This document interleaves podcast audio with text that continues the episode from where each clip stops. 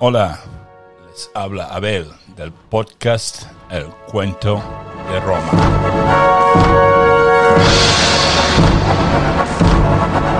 Primer episodio de biografía, episodio 22, Tito Livio y Virgilio.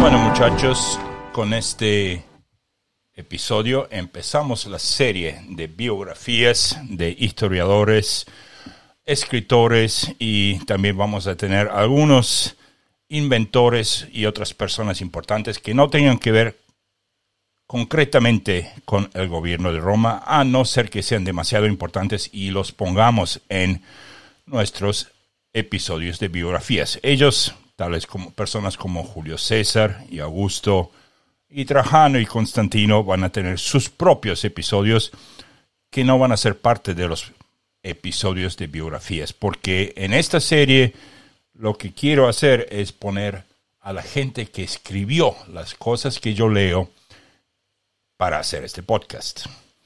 Entonces aquí me quiero imaginar que estamos en el año 18 antes de Cristo y estamos esperando un barco proviniendo de Grecia que está pronto a anclar en el puerto de Roma mientras noticias de terror hundían tanto por Roma como por el puerto de Roma. Aquí quiero resaltar que ese barco no va a anclar en Ostia, eso se hacía antes, eh, si bien se acuerdan que Ostia fue fundada por el cuarto rey de Roma, Anco Marcio, eh, pero aquí los barcos entran a un puerto llamado Portus Julius o Puerto Julio, que fue construido durante la época de la dinastía Julia en Roma. Y si bien estamos en el año 18 antes de Cristo en nuestra imaginación, eh, vamos a ver que sí vamos a mencionar personas de antes, tales como Julio César, que ya hace tres décadas no existe, y empezamos mencionándolo por el puerto donde ancla el barco. Eh, ese puerto fue construido por Julio César, eh, pero la mayor parte del puerto fue diseñada por Marco Agripa, quien, como sabrán, eh, era verdaderamente la mano derecha del emperador de Roma de hoy, es decir, Augusto. La construcción de ese puerto eh, va a merecer un episodio en sí, pero yo creo que eso lo vamos a hacer mucho, mucho más adelante cuando lleguemos a la parte del imperio. Así que vamos a cerrar este paréntesis del tema del puerto de Roma y vamos a volver al pánico que en el año 18 cundía desde este puerto Julio y hasta Roma misma, que eh, en total es una distancia de unos 22 kilómetros. Cuando uno de los pasajeros más distinguidos que viajaba en ese barco descendió al muelle de piedras de basalto poligonales, Dos esclavos inmediatamente lo cubrieron con una especie de paraguas, a pesar de que la lluvia era mínima. Ah, obviamente, fue ahí que Tito Livio se enteró que un grupo de esclavos se había escapado de una granja perteneciente a uno de los terratenientes más ricos del área de ese golfo, del golfo, que eso, eso quedaba cerca del golfo de Nápoles y que estaban aterrorizando a las periferias de Roma y ganando tracción a medida que avanzaban. Obviamente de revueltas de esclavos vamos a tener mucho, mucho más en el futuro también. Según los reportes más recientes, unos 400 hombres se les habían unido a esos esclavos y a medida que avanzaban se habían dividido en dos grupos. Un grupo tomó rumbo al norte, hacia Roma, mientras que el otro se iba directamente hacia el Puerto Julio. Era por eso que protegían la imagen de Tito Livio de las masas, con paraguas hechas de hojas de palmas y finas cañas traídas de Mesopotamia. Por si acaso, entre esas masas se encontraba un rebelde. Ah, y yo me puedo imaginar la reacción de Tito Livio con su carácter muy quieto, muy suave, pero muy firme en sus puntos de vista, algo que no siempre se reflejaba en sus obras. Otra vez esclavos, se habrá dicho. Y otra vez el princeps no me hace caso, no me presta atención. Y cada vez que Tito Livio pronunciaba la palabra princeps, lo hacía con un tono de burla suprimida. El camino hasta Roma eh, llevó tres días en lugar de un día, más que nada porque el príncipe había ordenado máxima seguridad para Tito Livio. Y yo creo que ya se pueden imaginar por qué. En el año 18 a.C., Livio está en, el, en la mitad de su obra, Ab Urbe Condita. Y aquí quiero añadir que no fue el emperador mismo que le daba ese tipo de órdenes, sino su mano derecha, el buen Marco Agripa. Cuando lleguemos a esa época ya van a ver mucho más de eso.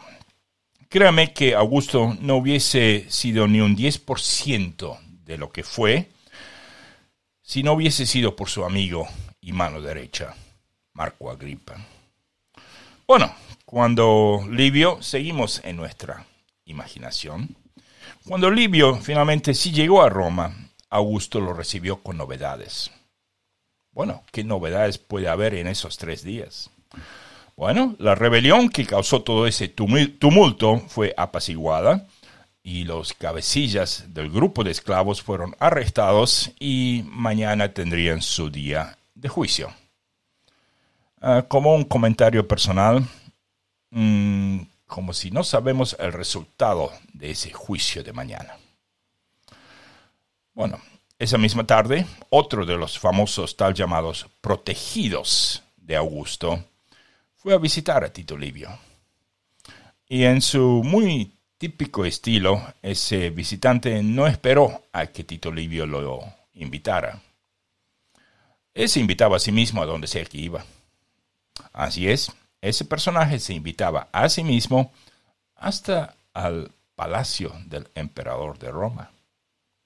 Estoy hablando de Virgilio, el poeta que fue comisionado por Augusto a terminar de escribir la historia de la fundación de Roma en su típica forma de poesía. Sus poesías no eran como las poesías que conocemos hoy, la primera cosa importante a saber sobre el estilo en el que Virgilio escribía es que eso se escribía en un verso de métrica. Eh, y ese verso de métrica era conocido como el hexámetro dactílico. Voy a repetir esa palabra. Hexámetro proviene de la palabra ex, H-E-X, que significa seis. O sea que sílabas, eh, o sea que líneas en ese verso deberían tener seis sílabas para que suene bien. Hexámetro, seis. Dactílico, o sea que unen sus pies, como dactílico proviene de la dedos o pies. En el caso de poesías son los pies que se van uniendo. Un poco más tarde en este episodio yo voy a tratar de leer, si bien no hablo el latín muy bien, yo voy a tratar de imitar cómo el hexámetro dactílico eh, pudo haber sonado cuando Virgilio lo pronunciaba.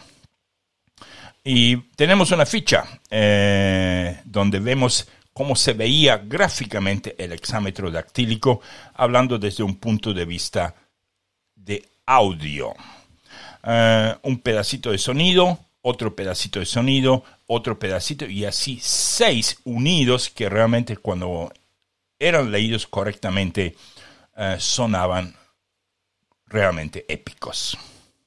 Ese tipo de relato, perdón, ese tipo de relato no se puede imitar hoy en día ni en español ni en inglés, pero en griego antiguo, en griego antiguo y sobre todo en latín, leer versos escritos en ese estilo hacía que a la gente se le ponía los pelos de punta. Y sabemos que es bien sabido que en más de una ocasión mujeres se desmayaban cuando Virgilio contaba las aventuras de Eneas, lo que vimos en nuestros episodios, en nuestros seis primeros episodios. Y obviamente cuando hablaba de la defensa de la ciudad de Troya pasaba lo mismo. Y famosamente, entre ellas, la mujer de la hermana de Augusto mismo. Así es, en una ocasión, eh, Octavia se desmayó. En otra ocasión, la esposa de Augusto también se desmayó durante una sesión de cuentos frente al emperador mismo. Eh, este evento fue retratado en obras y tengo esas obras para aquellos que me ven por YouTube, ya en un poquito más. Bueno, dicho sea de paso, Tito Livio y Livia, es decir, la esposa de Augusto, si bien ambos pertenecen a la gens de los libios, eh, no eran parientes, si bien pertenecían al mismo apellido. Es como un, como dije, como un Fernández de Zaragoza y un Fernández de Sevilla. No hay forma de que, a no ser que han sido hermanos o parientes y se fueron, no hay forma de que por esas casualidades eh, sean parientes. Eh, simplemente pertenecen a la misma gens. Bueno, volviendo. Cuando Virgilio y Tito Livio se reunían a tomar un vaso de vino, que generalmente Livio probablemente tomaba tres vasos, mientras que Virgilio tomaba uno, ellos no hablaban de poesía o de prosa o de historia o de épica. Artistas de iguales alturas no hacen eso. Ni siquiera en el, digamos, riguroso clima de competencia que yo me imagino existía en Roma en aquellos tiempos. Ah, pero sí hablaron aquella noche, de eso estoy seguro, de lo que había pasado en la ciudad recientemente y cómo esos rebeldes fueron capturados. Y aquí quiero hacer un breve análisis. Mm, un poco más tarde vamos a disertar un poco la biografía de Livio y la biografía de Virgilio y después vamos a compararlos. Ah, pero antes de eso, un análisis. Como seres humanos, nosotros tenemos una capacidad muy increíble de poner gente en cajitas y pintar esas cajitas con colores, mentalmente dándoles significado a esas cajitas y a los colores con los que pintamos esas cajas. En general esos colores significan bueno o malo. Hay colores que universalmente tienen un significado. Hay un, tono de verde que si yo le muestro ese verde inmediatamente va a pensar en veneno, existe otro tono eh, de amarillo que inmediatamente le va a recordar del amarillo de una empresa de la M de McDonald's. Eh, colores se meten muy bien en cerebros humanos y nosotros porque estamos mucho más enfocados en visual, visualización de cosas, más que olfato y oído, eh, colores nos son muy importantes. Y aquí también. Esas cajitas eran o blancas o negras. Y obviamente negro era malo, blanco era bueno. Entonces, es como dicen en inglés, good guys, bad guys. Así de simple. Eh, bueno, ¿a qué me refiero? A ver si explico esto un poco mejor. La, en la película Blancanieves, la madrastra de Blancanieves que mandó a matar a la niña de labios rojos como la sangre, mala a la caja negra. La sirenita que se enamoró del príncipe humano y sacrificó su hablar para obtener piernas por ese príncipe. Buena, cajita blanca. Buen corazón y buen alma, un alma que sufrió por amor.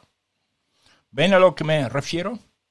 Y ahora creo que es el mejor momento de mencionar a las víctimas eh, de todo lo que está pasando en el mundo eh, y recientemente también en España, en Barcelona, Eh, pero sabemos que hay gente que está de un lado y hay gente que está del otro. Siempre va a ser eso. También lo que pasó el 6 de enero en los Estados Unidos con la casi rebelión, con la casi el, golpe de Estado, aunque yo personalmente no creo que ni se acercó a un golpe de Estado. Eh, pero alguna gente va a pintar a los protagonistas de esos eventos de blanco, otros de negro. Entonces, eh, esto es simple, pero lo más triste es que eso no va a parar, eso va a seguir. Eh, otro ejemplo que me viene a la mente es el 11 de septiembre del año 2001. Muchos, una gran mayoría ya aquí en este país donde vivo, mm, ni se acuerdan porque han nacido después de eso. Ya van 20 años. En septiembre va a ser 20 años. Y otros no le prestan tanta atención. Hay otras cosas a las cuales prestarle atención. Y en ese momento en Roma se le prestaba atención a los esclavos que habían sido capturados. Ah, pero la diferencia entre entonces en Roma y hoy es que a aquellos que eran pintados en cajas negras, eh, las chances se, esfumaban y generalmente ellos no tenían ni una sola chance de sobrevivir una vez que eran arrestados. Si bien ellos inventaron juicios con apelación, los romanos eran sabidos por tener una justicia muy inclinada hacia un lado. Mientras que hoy, eh, cuando alguien es arrestado, sí obtiene apelación, sí obtiene oportunidades y todos aquellos que, por ejemplo, nos pintan eh, de negro a los europeos, son gente que muchas veces viene a Europa luego a pedir asilo de países de, no sé, Medio Oriente, de África, de cualquier lado. Y hasta les damos de comer, hasta les damos, en algunos países hasta les dan una tarjeta verde para que vivan allí. Bueno, entonces, obviamente que para eso las razones son muchas. Y también esa es una de las razones, o sea, el hecho de que la justicia romana era bastante dura en ese sentido, es una de las tantas razones eh, que a largo plazo el imperio romano tenía que caer, no podía seguir así. ¿Por qué? Porque eso producía envidia, codicia. Y es por eso que gente como Cincinnato, como Numba Pompilio, Publícola, van a la historia. Y Gandhi, y Jesús, y tantos otros. Somos así porque el pasto del vecino siempre nos parece más verde. Más verde que el pasto nuestro. Eh, bueno, vamos a seguir. Y vamos ahora, antes de listar, eh, antes de yo leerles una lista de 10 puntos entre ellos, vamos a ver muy brevemente imágenes para los que me ven por YouTube y vamos a leer fichas con datos principales, tanto de Tito Livio como de Virgilio. Los dejamos tomando vino, discutiendo ese tema. A lo mejor volvemos esta misma noche a ver qué pasó después de esa charla. Vamos a ver cómo andamos de tiempo. Primero, las fichas. Eh, obviamente, si alguien busca en, no sé, en Google o lo que sea, eh, Tito Livio va a obtener más de una imagen. Pero algunas de las imágenes que uno obtiene inmediatamente son las más clásicas de Tito Livio. Una nariz eh, delgada, larga, y si bien yo recorté esas imágenes porque cuando uno, obviamente, cuando uno pone Tito Livio en la búsqueda, también aparecen gente que se llama Tito Livio hoy en día y no quería eso. Eh, pero Tito Livio eh, es alguien que inmediatamente evoca al escritor, muchas veces a un escritor con un vaso de vino a su lado, eh, y a mentiroso.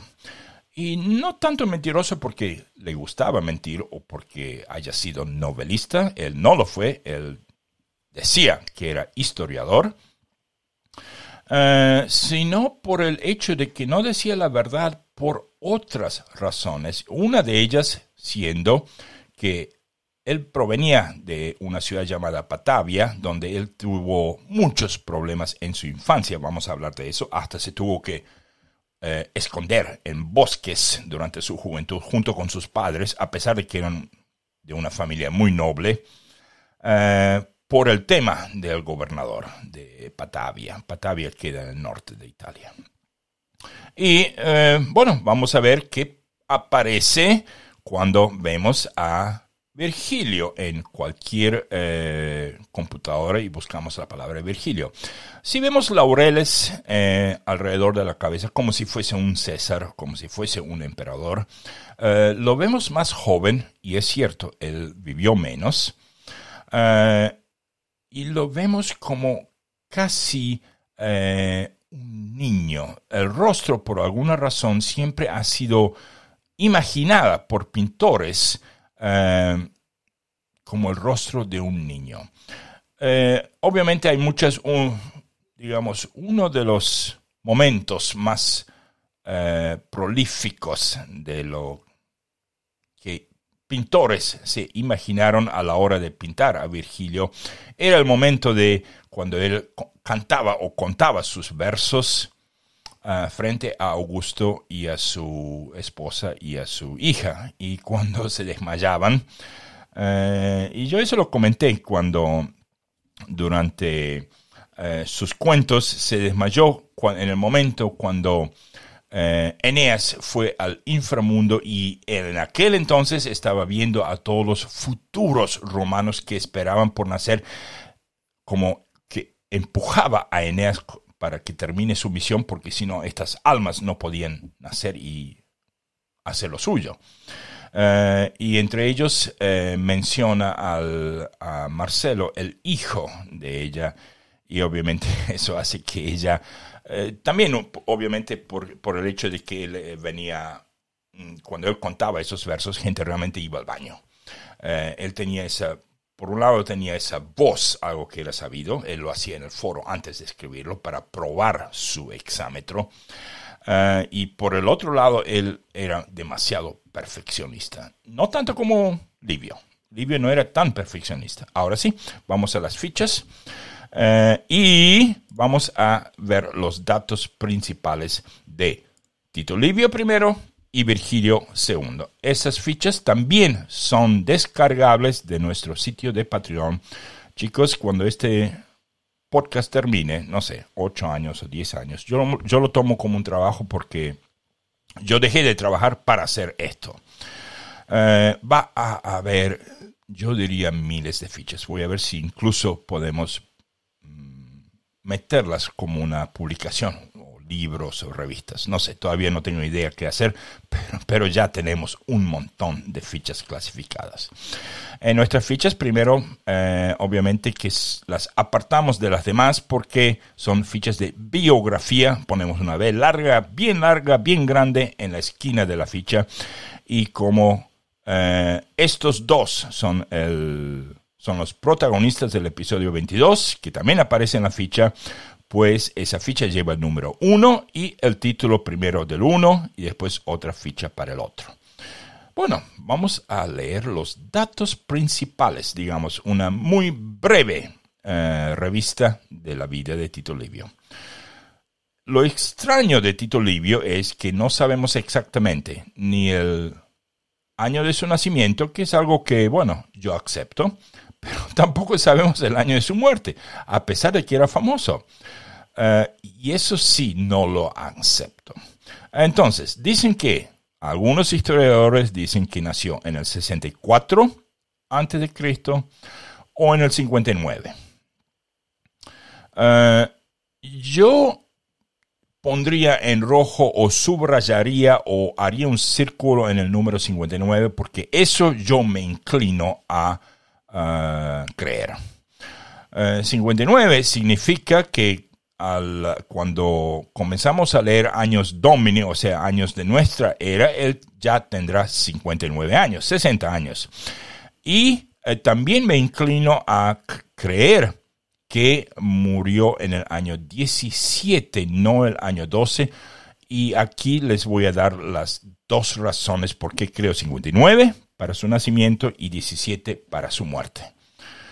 Veamos. Eh, uno, de uno de sus eh, discípulos, mientras él trabajaba, no era realmente un discípulo, sino que como él mm, venía siendo, eh, él, no él no era pagado por Augusto, él tenía que publicar, él tenía que ganarse la vida, al contrario de Virgilio.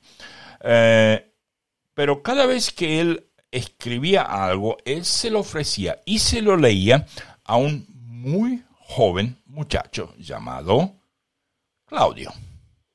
Así es, será el futuro emperador Claudio, obviamente que Claudio eh, era el gens, o la gente, eh, la familia, pero yo no creo que Tito Livio lo hubiese llamado por el nombre de muchacho, o sea, simplemente le o se dirigía como señor Claudio o amo o algo así. Él inculcó al futuro emperador Claudio, que dicho sea de paso es bis, no bisnieto, sino bis sobrino de Augusto. Algún día vamos a ver la rama familiar de esta dinastía para que se entiendan, para que se entienda perfectamente cómo es que Claudio termina siendo un bis eh, sobrino de eh, Augusto. Él lo inculcó a que se dedicara a la escritura porque levantaba el nivel cultural de una persona. Y ¿saben qué? Funcionó.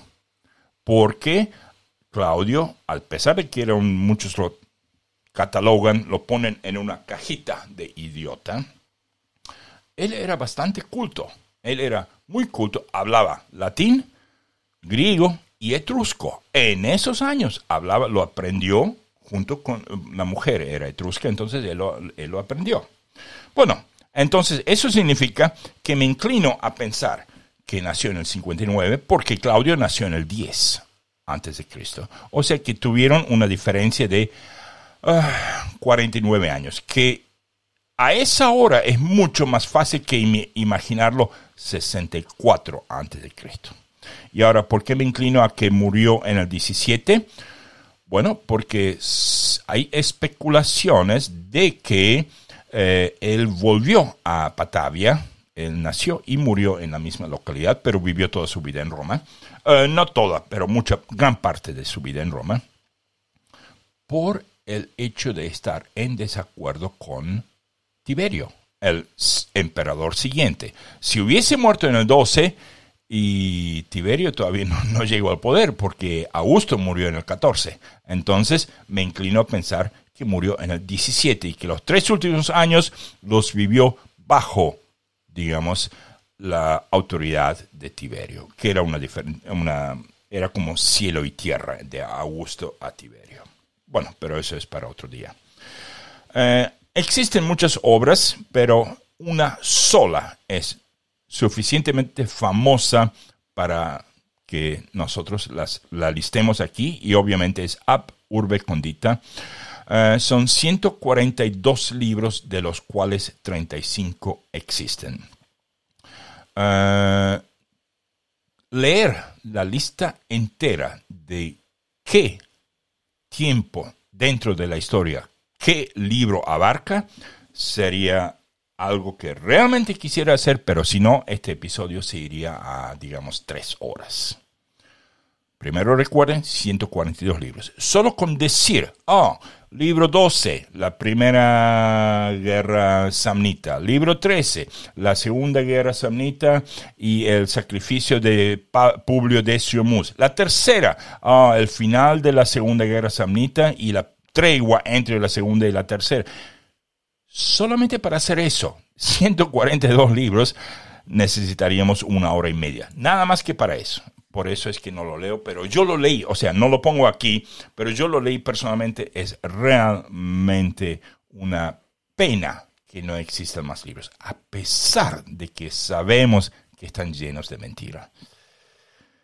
Bueno, eh, después creo que tengo una lista de la gente en la que él se basó para nosotros poder, digamos, culpar a otros en vez de a Tito Livio. Eh, ah, tengo algunas fuentes aquí mismo, en la ficha. fuentes en quienes él eh, se basó para escribir esos libros son como 30, pero yo puse unos cuantos. Cayo Licinio Masser, Quinto, escuchen este nombre, Quinto Claudio Cuadrijario. Cuadrijario es un cognomen. Realmente no entiendo qué puede haber sido el hombre para recibir ese apellido. ¿Se dedicaba a apostar a las cuadrigas? ¿Era un dueño de una de las famosas cuadrigas en el, coliseo, en el circo romano? Realmente no sé. Entonces, Valerio Antías. Neogelio, muy, se, se, basó mucho en Neogelio y sobre todo en el primero de todos ellos, que es Quinto Fabio Pictor. Quinto Fabio Pictor va a estar en nuestro, yo diría, en nuestro tercer episodio de biografías, eh, pero como estamos saltando hilos, voy a tratar de eh, meterlo en el tercero de acuerdo al orden de, publicación, no en el episodio 66. Eh, bueno, entonces, estilo literario, biografía, historia y oratoria, eso es obvio, y la lengua es latín. familia dice que es casado con un hijo llamado Tito, pero también encontré fuentes que dicen que tenía un hijo y una hija y amigos personales, el emperador Augusto y el futuro emperador Claudio, a quien, eh, con quien pasó mucho tiempo en, sus, en su vejez, antes de volver a Padua. sí, a Padua, a Patavia. Eh, ahora sí, vamos a ver la ficha de Virgilio. Y obviamente aquí tenemos lo mismo, los datos más importantes, pero él, de Virgilio, tenemos tanto la fecha exacta de nacimiento como la fecha exacta de su muerte. Eh, nació el 15 de octubre del año 70 y murió el 21 de septiembre del año 19 antes de Cristo. O sea, toda su vida es en el BC, es decir, antes de nuestra era. Vivió 50 años. Ah, veamos cuánto vivió Livio. Bueno, según mi estimado, según lo que yo considero aquí, 76. Pero como hay diferentes fechas supuestas, eso obviamente puede variar. Entonces, vivió menos que Tito Livio, a pesar de que Livio tomaba más. Y nació en Mantua o Mantua, que quedaba en el norte de Italia, que en aquel tiempo era Galia Cisalpina, y murió en Brundisium o Brundicio en el sur de Italia. Eh, tiene también muchas obras. Cuidado, Livio también tiene varias obras, sobre todo cartas y ensayos que hasta Cicerón supo mencionar y, y, hay, y quedaron algunas cartas que él escribió a su hijo Tito, uh, pero no eran de semejante importancia como para listarlas aquí. Entonces, de las obras de Virgilio, primero, las bucólicas, uh, también llamadas églogas, eh, esa palabra es de origen griego, que simplemente eran 10 poemas de entre 63 y 111 versos. Recuerden, todo lo que hacía Virgilio era siempre en verso. Después tenemos las Geórgicas, que, son, que es una obra de 2188 hexámetros, eh, y es una loa, dice una loa, una alabanza a la vida rural. Yo creo que eso le favorecía con el tiempo porque Augusto también empujaba para ser mecenas de gente que alababa a la, a la forma que los romanos sabían vivir antes. Eso es algo que Augusto realmente le daba hincapié, mucho, mucho hincapié. Entonces las geórgicas son una alabanza a la vida rural y esas geórgicas llevaron a que Augusto le encargase, así como Papa, no me acuerdo el nombre del Papa, le encargó a, Miguel Ángel el pintar la capilla Sixtina. Y obviamente eso nos lleva a la Eneida, que son 12 libros en hexámetro, pero ya dactílico. Eh, dactílico significa que se unen. Y aquí tenemos en nuestra ficha tenemos una pequeña imagen cómo suena eso. Eh, y si eh, uno primero tiene que imaginarse una oración y dividirla en seis partes. O sea que si esa oración pronunciada se quebraba en siete sílabas, no servía. Si se quebraba en cinco sílabas, tampoco servía. Tenían que ser seis. Las cuatro primeras sílabas de esas seis eran idénticas. Idénticas de largo, idénticas en acento. ¿Por qué? Porque ellas son las que relatan el evento en sí. Así como una historia sube a medida que la historia pasa, al final, el clímax, o sea, la parte final, la intención hace así y después el final cierra abruptamente. Y eso también lo vemos, sucede lo mismo con el exámetro dactílico. La quinta sílaba es mucho más corta, eh, obviamente con el, eh, con el yo puse una representación gráfica de lo que músico, de cómo músicos, digamos, representan el tempo o, digamos, la velocidad a la que uno lee esa, esas seis sílabas. Y podemos ver que la quinta y la sexta son diferentes. También podemos ver que la quinta sílaba no tiene ese largo de las cuatro primeras sílabas y que la sexta es realmente un final abrupto repito, yo voy a tratar dentro de un poquito más de repetir algunas de sus, eh, algunos de sus exámetros, los seis, eh, digamos, las seis sílabas en latín, si bien eh, no hablo de latín. Entonces, su estilo literario obviamente era la poesía épica, la poesía didáctica, porque eso, cuidado, ese mismo exámetro dactílico también servía para enseñar. Como un breve paréntesis de un minuto, las escuelas en Roma antigua, yo creo que los enteros mil años de Roma antigua eran pésimos.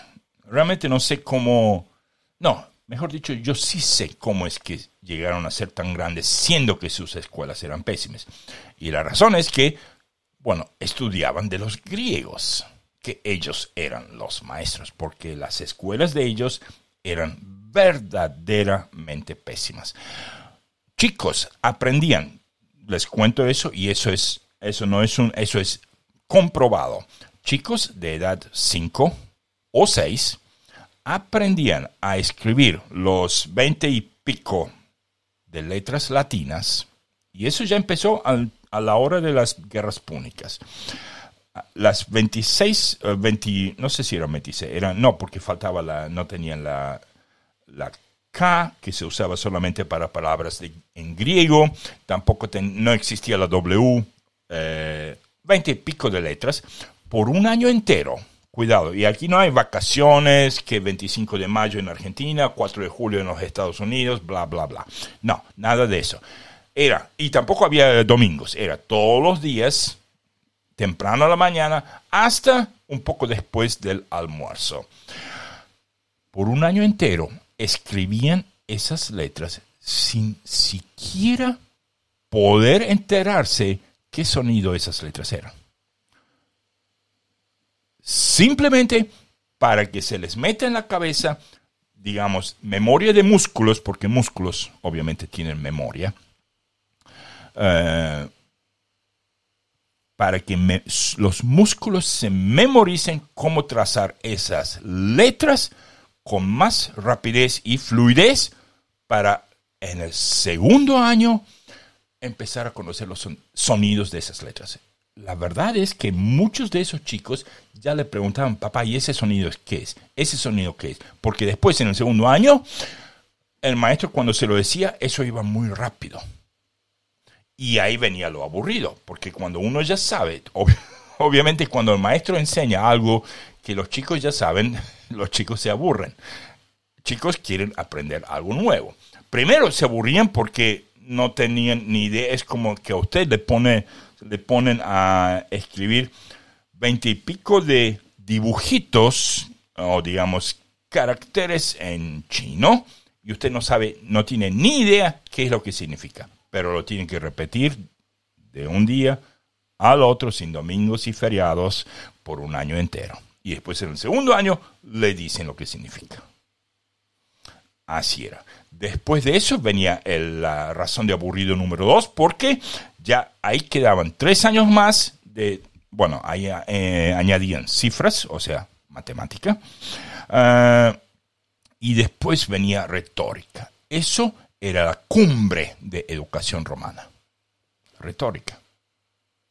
Sí, había un poco de eh, geografía, un poco de poesía, historia, pero cuando los maestros enseñaban, los que se llamaban a sí mismos buenos maestros, enseñaban en dactílico. O sea que enseñaban utilizando las mismas métricas que Virgilio utilizaba para sus poemas. Con razón que sus obras eran populares, porque el sonido ya estaba ahí, ya estaba metido en la gente, la gente ya tenía el gusto de escuchar eso. Y obviamente cuando uno mete aventuras en eso que ellos ya entienden en la misma velocidad, en el mismo, eh, obviamente no tono, porque Virgilio, si bien se ve como un chico, hablaba como una voz muy profunda, con razón era un éxito, era, era realmente un bestseller. Bueno, entonces cerramos ese paréntesis de su familia. Eh, su padre era de la gens eh, Virgilia, por eso hoy lo llamamos Virgilio, y su madre era de una gens muy oscura eh, llamada Magia, así es, M-A-G-I-A, así como, como magia, ¿no? Eh, y tenía una hija llamada Virgilia. Realmente de ambos, tanto de Virgilio como de Tito Livio, sabemos muy poco de sus autobiografías. Amigos personales, el emperador Augusto también, eh, la hermana del emperador Octavia y Tito Livio, como vimos muy al comienzo, que se fueron a tomar juntos. Bueno, entonces vamos a ver eh, a lo que tenemos de Tito Livio en sus comienzos. Vamos a ver. Tito Livio nació en Patavium, en mm, Italia del Norte, eh, a pesar de que existe un debate, eh, Batavia era la segunda ciudad más rica de toda Italia y la ciudad más rica pero también conservativa de Cisalpina, de Galia Cisalpina. Eh, en sus obras, Tito Livio muchas veces alabó a Patavium porque la ciudad se sabía, se, digamos, ellos se agrandaban de que sus morales y sus políticas eran indoblables, o sea, realmente conservativos. Eh, él era muy, de joven, era muy eh, quieto en, de temperamento, no le gustaba la violencia, no le gustaba la competición, como en deportes, eh, y durante, sus, durante los años 40 antes cuando obviamente Italia pasaba por una era de guerra civil, eh, había un gobernador de Galia Cisalpina en ese tiempo, un hombre llamado Asinio Polio, la gens Polia, eh, que trató de convencer a la gente de Patavium eh, a que apoyasen a Marco Antonio. Recuerden, estamos, eso eran los 40 antes de Cristo. Eh, la gente, digamos, rica de Patavium eh, le dijo que no, que ni le iban a dar dinero ni armas a Asinio Polio y muchos de ellos, incluyendo la familia de Tito Livio, se fueron a esconder. Polio entonces trató de sobornar a los esclavos de esa gente rica, preguntándoles dónde se habrían escondido sus amos. Eh, y cuando esa cuando esa, digamos, esa coima eh, trató de darles dinero, cuando eso no tampoco funcionó, eh, entonces se fue a tratar con el Senado de Patavium. Eh, es posible que por el hecho de que él pasó durante su juventud por la guerra civil romana, él no pudo hacer algo que la mayoría de los chicos de su, eh, digamos, escala social podrían haber hecho a la edad, digamos, en sus años, eh, entre los 15 y los 20 años. Y eso era ir a Grecia. No pudo. Por los problemas, no sé si también significaba que tenían eh, problemas económicos por estar escondidos, porque a lo mejor uno no puede llevar todo el oro, obviamente no hay bancos para tarjetas, eso ni hablar. Eh, pero lo que sí sabemos que en, varias, en varios edictos, ese Asinio Polio, que, que realmente es un enemigo de Livio, eh, se burlaba de la, del patavinismo de Tito Livio, o sea, el provincialismo uh, del muchacho que él decía, cuando tú vayas a Roma, tú no, tú, cuando tú vayas a Roma o cualquier lado, te van a mirar como que, no sé, como miran a uh, cucarachas o insectos en el piso. Uh, entonces, Livio probablemente fue a Roma en los 30 antes de Cristo eh, y eh, probablemente pasó un año o dos en eh, lugares pobres. Durante su estadía en Roma, jamás fue senador o jamás tuvo una posición dentro del gobierno y sus, sus obras contienen eh, realmente escrituras eh, contienen detalles de errores tan elementales, de errores tan eh, garrafales, que eso también demuestra que Tito Livio tampoco fue a... tampoco participó en ningún tipo de ejército, o sea, nunca fue al ejército, porque ni siquiera sabía, digamos, distinguir cuál era la diferencia entre comida que los soldados romanos y los centuriones romanos eh, recibían a diario. Eh, confundía las caligas, o sea, los zapatos entre ellos. Eh, muchos, muchos errores bien grandes que obviamente decían que, bueno, Livio no sabe de eso. Pero sí se educó en filosofía y en retórica. Eso es lo que les dije. Retórica, eso sí. Entonces, siguiendo.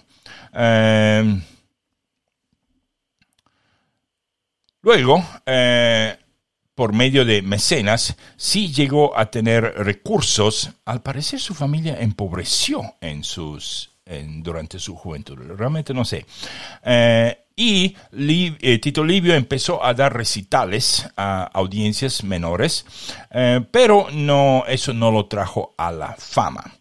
él también estaba familiarizado con el emperador Augusto y la familia imperial para cuando digamos, al tiempo del imperio, es decir, después del 27 antes de Cristo.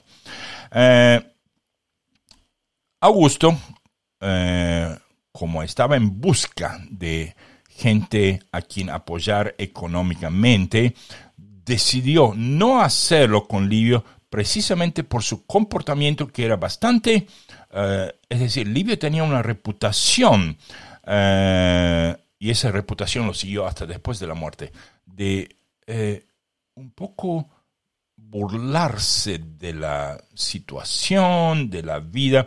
Eh, digamos, era bastante, había bastante sarcasmo en sus escrituras.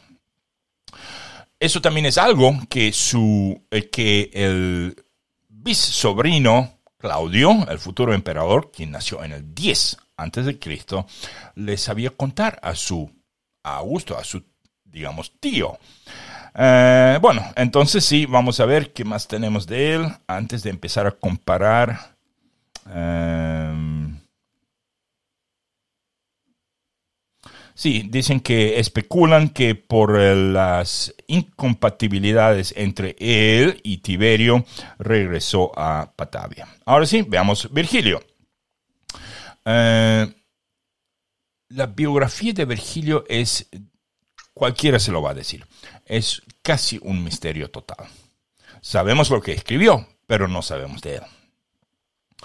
Eh, dicen que nació en una eh, pequeña aldea eh, cerca de Mantua, en Galia Cisalpina, Italia del Norte. Ambos nacieron en la misma región. y que eh, después hubo, digamos, también por el hecho de la guerra civil, eh, hubo eh, mucha gente que murió en ese pueblo donde él había nacido. Y Macrobio dice que el padre de Virgilio en realidad era de un, eh, era un hombre muy humilde y de muy pocos recursos, pero que, eh, dice Macrobio, que eh, escolares apoyaban al talento que veían en el muchacho, es decir, en Virgilio, y lo apoyaron para que tuviese, para que pudiese tener una educación que nadie en la familia jamás lo tuvo. Es decir, una educación de nivel ecuestre, así lo dice Macrobio. Lo mandaron a escuelas en Cremona, en Mediolano, o sea, Milano, y en Roma y en Nápoles. Eh, y por supuesto, después de una breve carrera de retórica, igual que Livio, eh, el joven Virgilio eh, se enfocó a hacer poesías. Eh, bueno, vamos a ver qué más tengo. Ahora vamos a ver las diferencias de 10 puntos a saber. vamos a buscar diferencias o cosas en las que son parecidos. Entonces, uno. Ambos personajes nacieron en el norte de Italia, eh, con solo 11 años de diferencia, de acuerdo a mi cálculo, y a no muy muchos kilómetros. Eh, como un dato de cultura general, eh, Tito Livio nació 11 años después de Virgilio. entonces, dos. Mientras las fechas de nacimiento y muerte de Virgilio son bien sabidas, eh, todavía existen debates de cuándo nació y cuándo murió Tito Livio. 3. El nombre completo de Virgilio era Publio Virgilio Marón, con una R. El nombre completo de Tito Livio era Tito Livio Patavino, obviamente por, el, por ser originario de Patavia. Tito Livio nació una, en una familia noble, y fue favorecido desde temprano eh, por el hecho de que cuando se escondieron ellos apoyaron a Augusto y no a Marco Antonio. Por el otro lado, Virgilio nació de padres campesinos, pero eh, fue eh, educado por un mecenas, por varios mecenas, pero uno se destacó, que era un político romano llamado Cayo Mecenas. Y de ahí viene la palabra mecenas. Entonces, cuatro. Ambos personajes eh, viajaron mucho y ambos tenían un punto débil en cuanto al conocimiento de la vida cotidiana. Y como ya les mencioné, Tito Livio no sabía mucho de la vida militar en Roma, hizo errores gigantescos cuando describía la vida de soldados. Y Virgilio, por su lado, no entendía mucho de las actualidades de Roma en sí. Ah, él era considerado como un visionario, eh, una persona que eh, hasta se le atribuían versos de sus obras en los cuales la llegada de Jesús fue anunciada por él. Eh, obviamente eso yo, lo dudo, pero algunos lo dicen así. Cinco. Ambos eran amigos personales del emperador, pero uno solo de ellos era, digamos, recibía un salario para escribir, con dinero provenientes de los cofres imperiales. Ese era Virgilio.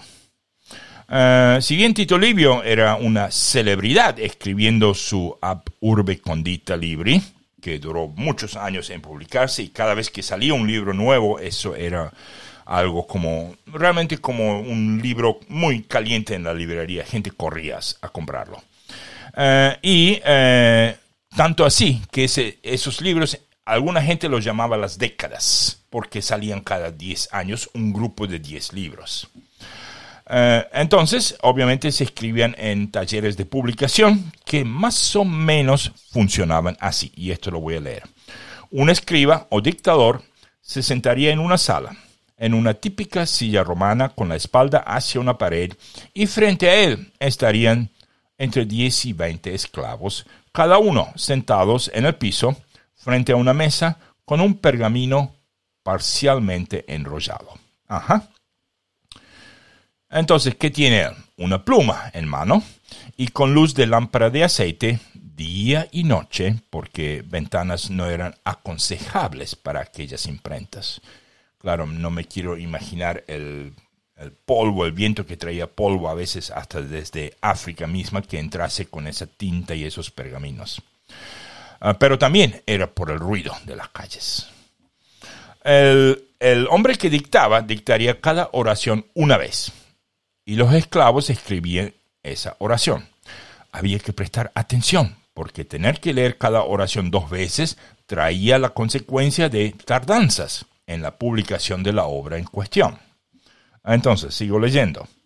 Estos, cada capítulo sería leído y reproducido tantas veces como había esclavos. O sea, si había 20 personas, bueno, el hombre tenía 20 libros.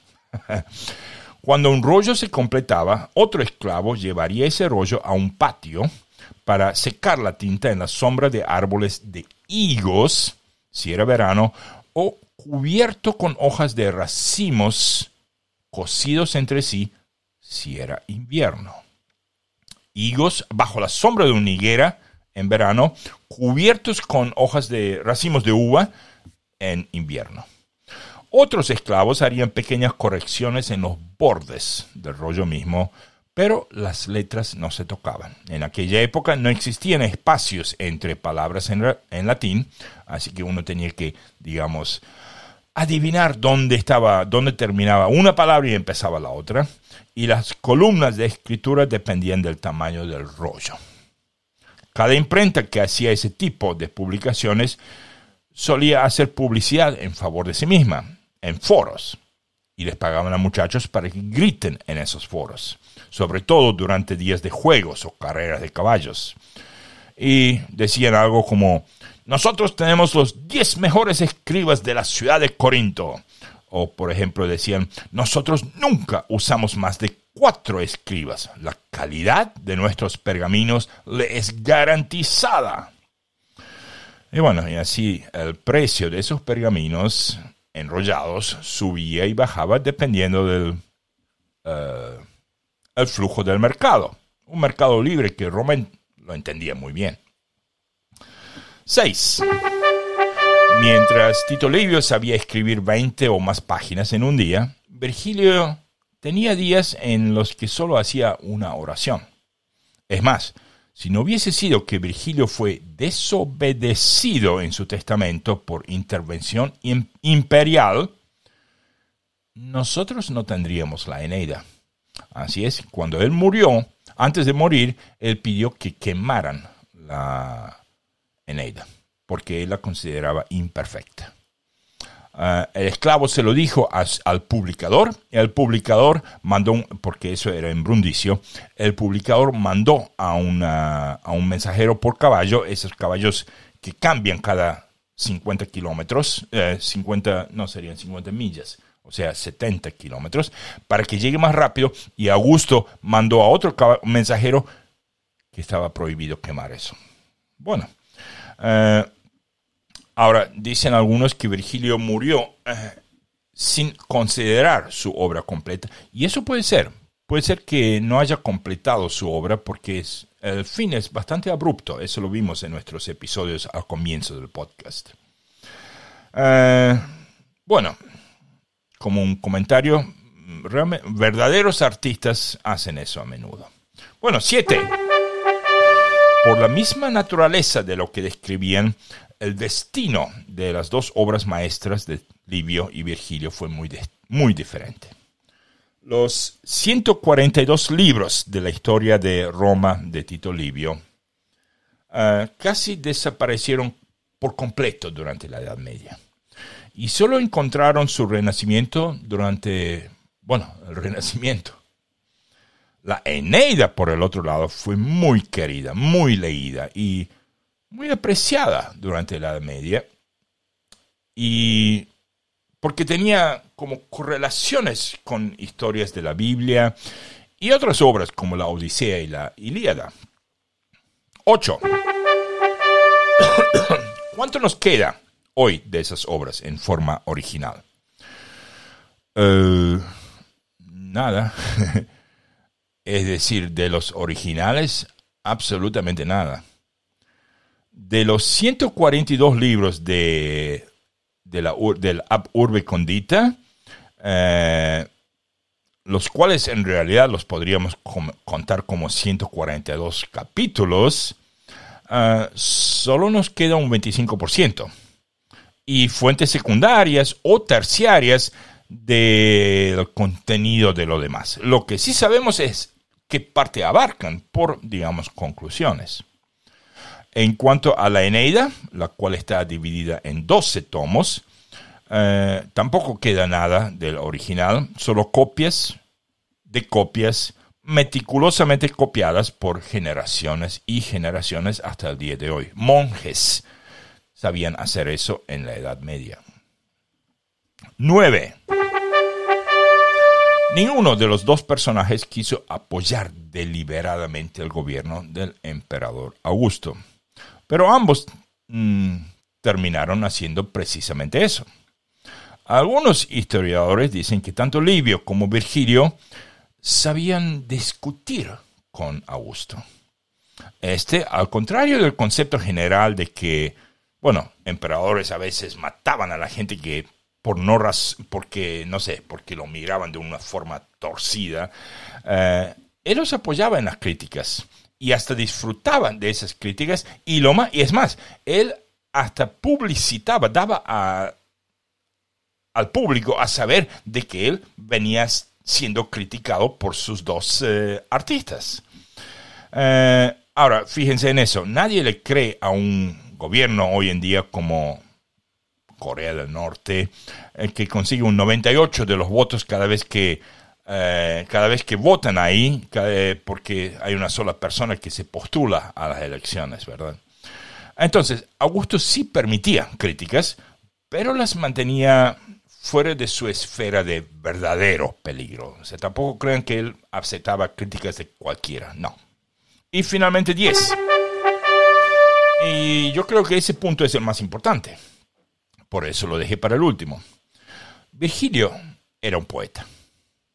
Tito Livio era un historiador.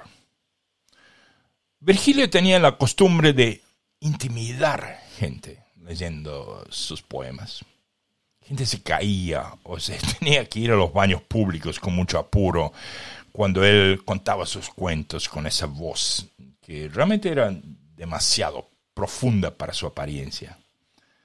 Tito Livio también leía en los foros, pero él no le daba, él no le causaba miedo a nadie. Él hacía pensar a la gente y a veces la gente se ponía, se enfurecía, se, se, enojaban por eventos de los cuales él escribía. Eh, por ejemplo, el rapto de eh, Lucrecia o el juicio de Virginia cuando el tema de las doce tablas. Gente se ponía a pensar, gente, a veces gente se ponían, se ponían violentos. Eh, y eso era para todos. O sea, él le hablaba a todos por igual, campesino o cónsul. Pero él no le causaba miedo a alguien. Eh, como una nota de al lado, Tito Livio fue el primer historiador de la antigüedad clásica que anotó la aparición de platillos voladores, también llamados ovnis, sobre Roma en el invierno del año 218 a.C hasta describió cómo sobrevolaban el área donde unos 80 años más tarde estaría el anfiteatro Flavio, que hoy obviamente conocemos como el Coliseo Romano. Bueno, eh, ¿qué tenemos? Oh, otra anécdota más.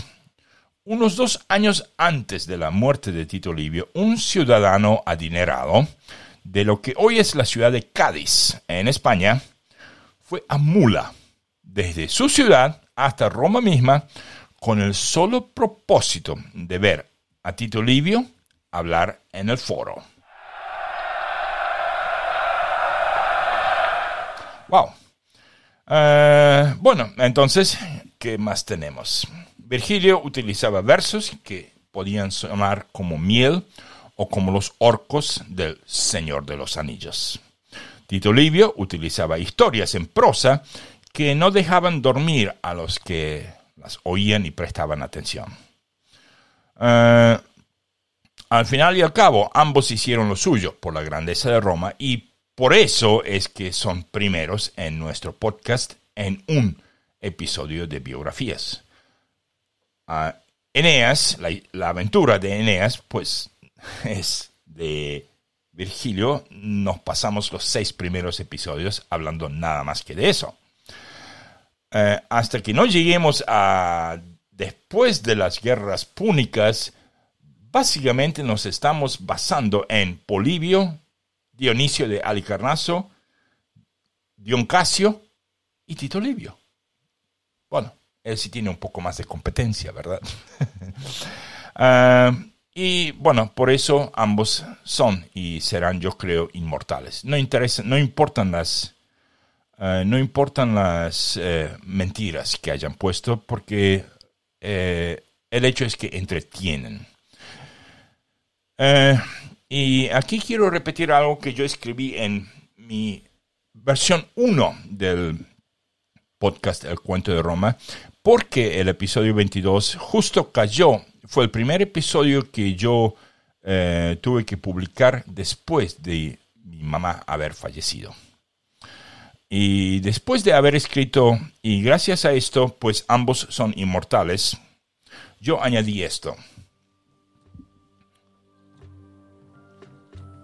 Alguien dijo una vez que una persona no muere cuando deja de respirar, sino que muere cuando ya nadie más habla de él o ella, o cuando ya nadie recuerda a esa persona.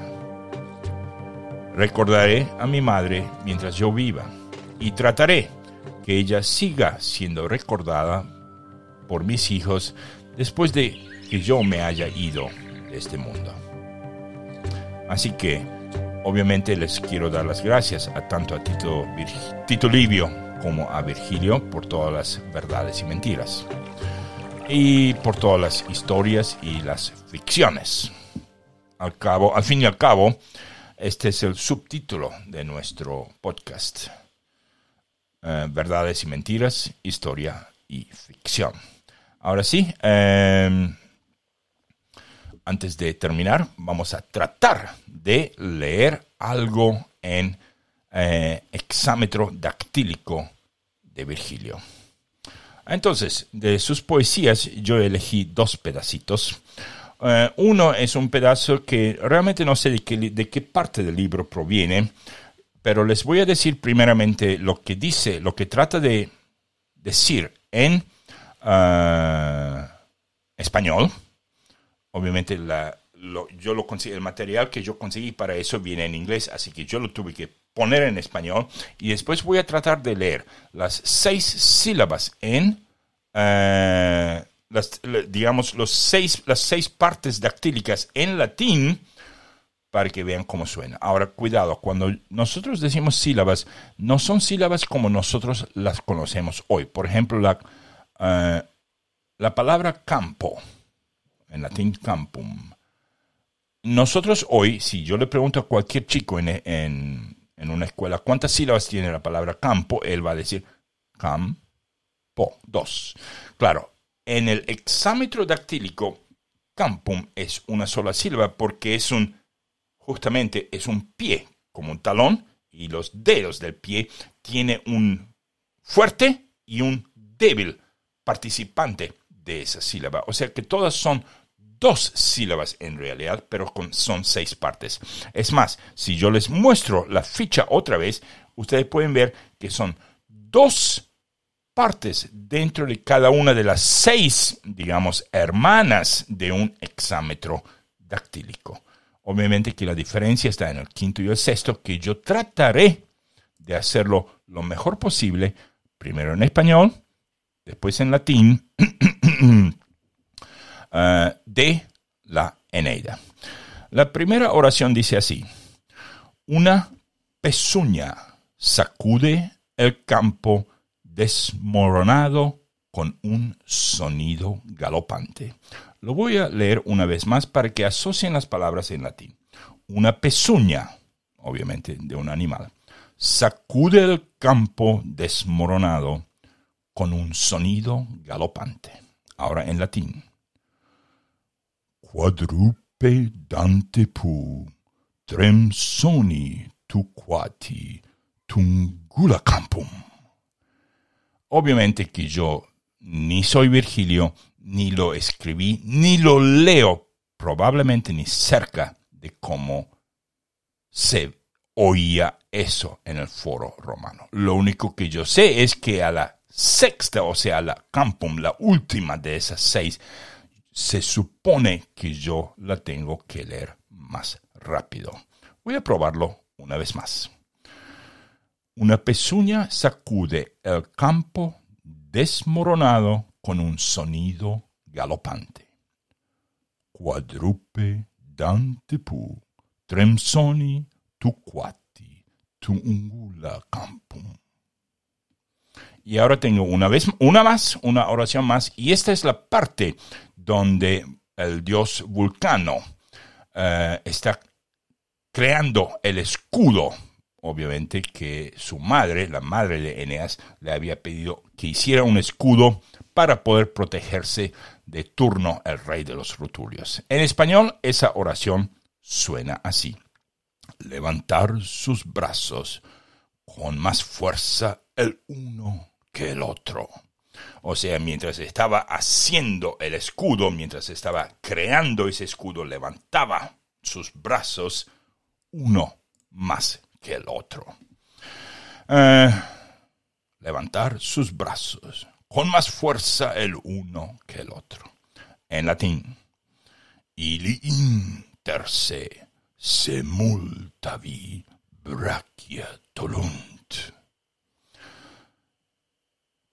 Yo creo que era más difícil escribirlo que después leerlo para una persona Tito Livio. Eh, como, perdón, como Virgilio. Tito Livio no hubiese, eh, no hubiese dicho, no hubiese escrito algo así. Él escribía en prosa. Ah, bueno, con eso vamos a ver qué nos queda para nuestro próximo episodio. Tenemos, eh, volvemos a nuestro hilo y tenemos los dos hombres que habían defendido el puente Sublicio, que ahora son cónsules, el 506 a.C. Después de eso, vamos a tener a Postumio, su último consulado, su último triunfo y su victoria sobre los sabinos.